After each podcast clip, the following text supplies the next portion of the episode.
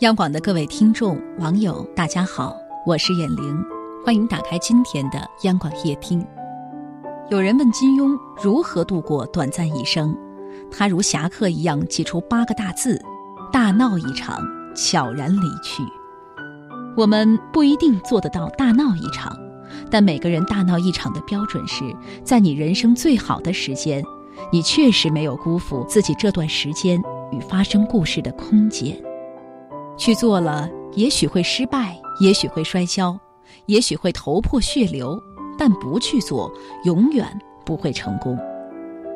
曾几何时，我们总在想做某些事的时候，只完成了想的部分，想啊想，想着想着，就会想到许多问题、障碍、困难，总有许多的借口与假设性的否定。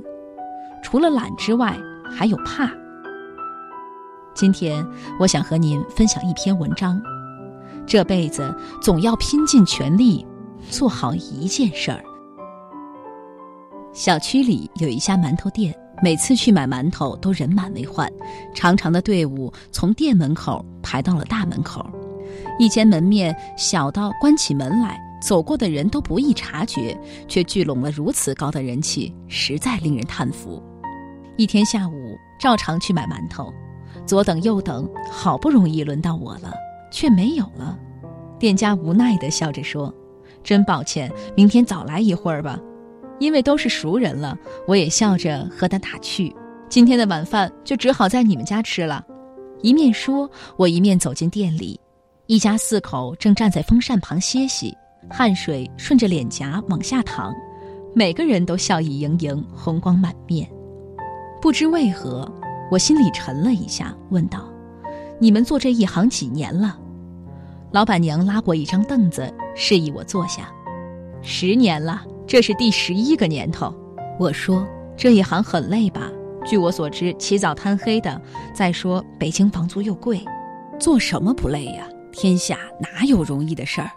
顿了顿，老板点起一支烟，笑着说：“一辈子总要全心全意做好一件事儿吧。”那一刻，我心里的某根弦疏忽被拨动了。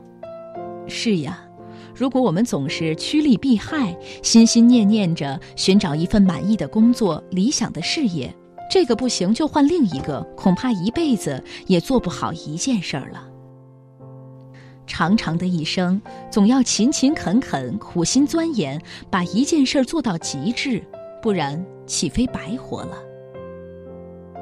生哥是我发小，初中毕业去南方学了一段时间的美发，回来就在老家开了一间理发铺，铺子建在三个村庄的接壤处，四邻八舍，乡里乡亲的。生哥不图赚什么钱，能糊口就已经很开心了。一晃许多年过去了，和生哥同龄的人，要么大学毕业去了北上广闯天下，要么开工厂做生意发家致富了。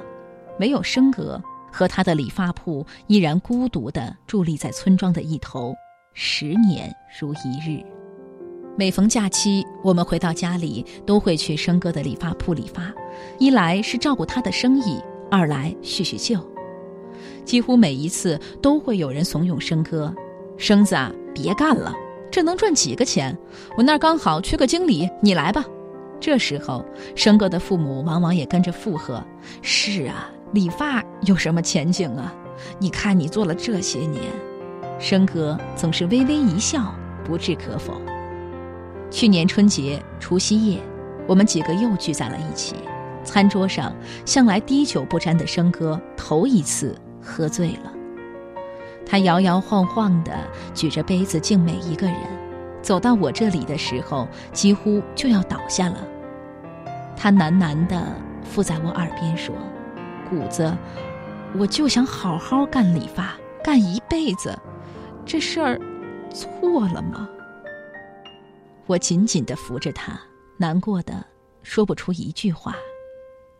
后来，我无数次想起那个夜晚，心里都会默念一句，像是对生哥说，也像是对自己说：“你没错，所有一心一意做一件事的人，都值得尊敬。”最近在网络上看到这样一则新闻：日本有位煮饭仙人，五十年煮了八百万碗米饭，一辈子只做这一件事儿。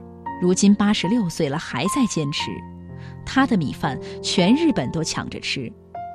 我们常说“三百六十行，行行出状元”。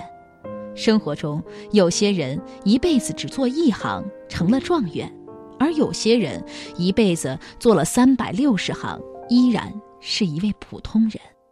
今天想考公务员，明天想开饭店，后天又想当老师，一受挫就改行，一失败就转向，从未立定心意去做一件事儿，又怎能成事儿？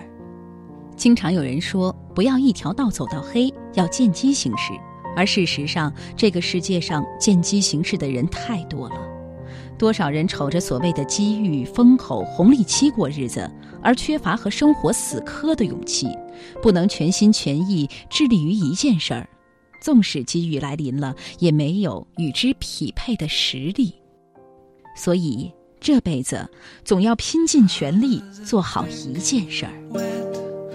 好了，今天的分享就到这儿。我是眼玲，祝您